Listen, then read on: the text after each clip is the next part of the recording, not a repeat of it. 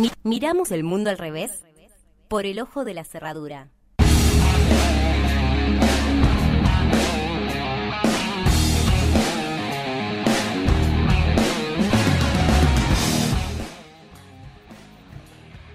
El domingo que pasó fue el Día de la Madre, como todos los terceros domingos de octubre, y lo celebramos. Lo celebramos porque un 11 de octubre de 1931 el Papa, Pío, el Papa Pío eh, VI lo declaró como el Día de la Divina Maternidad de María. Divina, claro, porque la belleza de la mujer, obviando lo biologicista esta idea, se exacerba cuando se materna, cuando se llega a esa fuente inagotable de plenitud y finalidad última. Claro está, ¿no?, que la Iglesia forma parte de que este estigma nos acompañe desde siempre y que también funcionó como fiel enemigo de la conquista de los derechos sobre nuestros cuerpos, relegándonos, ¿no?, a ocupar únicamente espacios relacionados a criar hijes y a realizar tareas domésticas. Creo que, a pesar de esto, hoy por hoy, gracias a la colectividad y a la lucha, esta sí inagotable de las feminidades y disidencias que rompieron, lograron romper con parte de estos entramados funcionales a estos preceptos, estamos lejos de esto. Pero nos falta un montón. Y, sobre esto quiero hablar.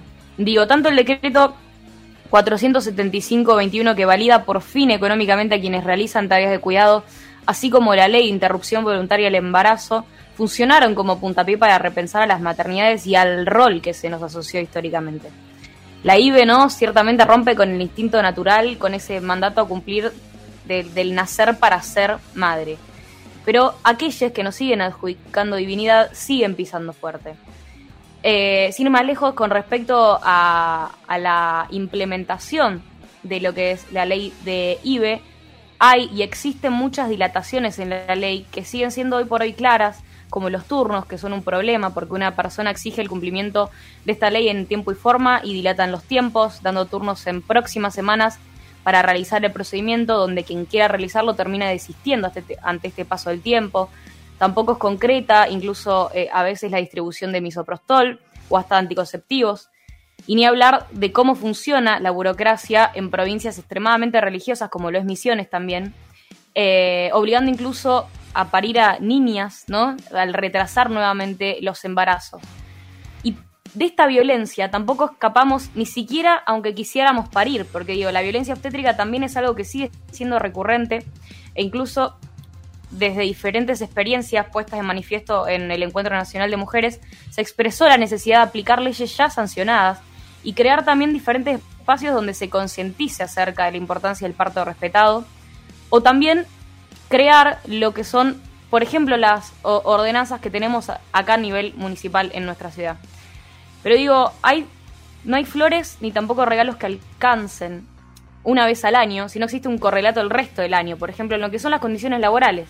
Porque en lo que va del año cayó casi un 20% de la participación de madres en el mercado laboral en el segundo trimestre. Esto es el doble de lo que significó la caída para los padres, de acuerdo a un estudio del CIPEC, el Centro de Implementación de Políticas Públicas para la Equidad y el Crecimiento. En la prepandemia, en 2019, las madres ya participaban menos del mercado laboral, un 68% que las mujeres sin hijos o hijas o hijes que participaban en un 73%. En los varones funcionaba a la inversa, es decir, los padres laburaban más que los que no eran padres, siendo un 97% contra quienes no lo eran un 90%. Aún en una situación casi ya en la que se puede pensar que estamos atravesando de mejor manera la pandemia, siquiera las madres pueden alcanzar los niveles que teníamos previo a la pandemia. Eh, antes del inicio también se concentraba la carga de trabajo doméstico y de cuidado no remunerado. Y hoy por hoy el 70%, de en el 70 de las familias sobre las que se realizó este estudio, la carga adicional de tareas de cuidado fue absorbida completamente por las mujeres. Por esto se las perjudicó ciertamente en el ámbito laboral.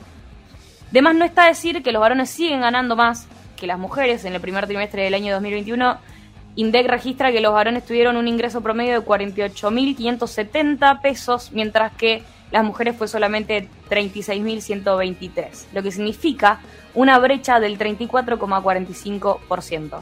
Y si nos referimos a las trabajadoras informales, tampoco la situación es buena, porque eh, solamente dentro de lo que son las asalariadas se encuentra registrado un 37,2% y 67,6% de las trabajadoras independientes se encuentran en informalidad.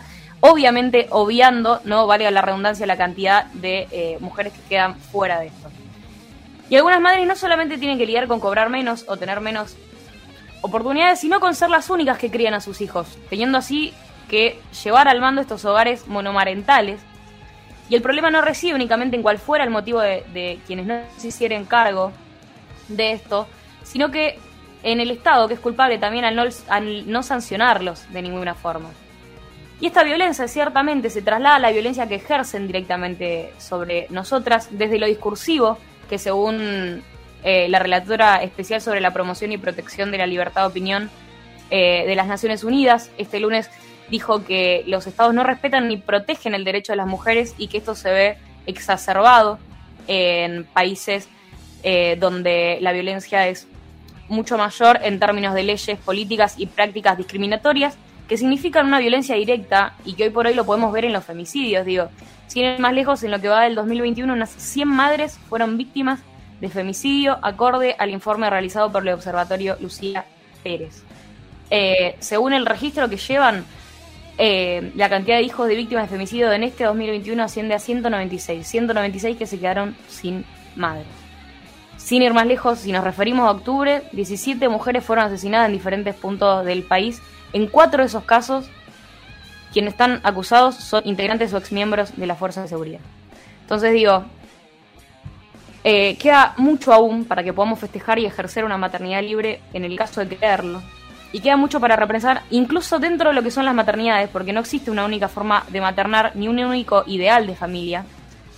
Eh, no somos familias heterosexuales cuyos hijos son nuestra propia sangre. Hay madres trans, adoptivas, madres con discapacidad, parejas homosexuales que tienen hijos por fertilización in vitro, método ropa o lo que sea. Hay multiplicidad de maternidades como diversos somos los seres humanos con nuestras experiencias. Entonces, si hablamos del Día de la Madre, el rol que nos asignan y la divinidad toda, para llegar a esa divinidad o algo tangible que sea certero, nos hace falta un recorrido aún con más presencia del Estado, organismos y la sociedad toda, porque antes que ser madres, ¿no? Queremos que se nos valide en toda esfera y para que maternar sea eh, en todos sus sentidos una elección acompañada.